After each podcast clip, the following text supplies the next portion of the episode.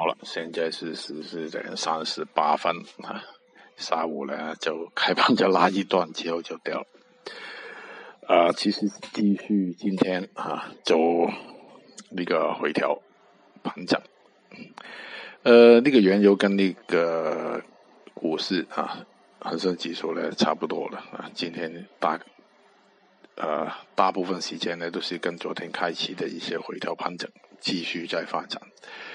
就当然啦，到了晚上就不知道了啊，什么人说什么话，根本就不可能知道的。所以呢。如果有单的，你就看到收盘啊，自己决定了。就估计呢，应该是还是低迷到收盘的，嗯，大概率是这样，就一块。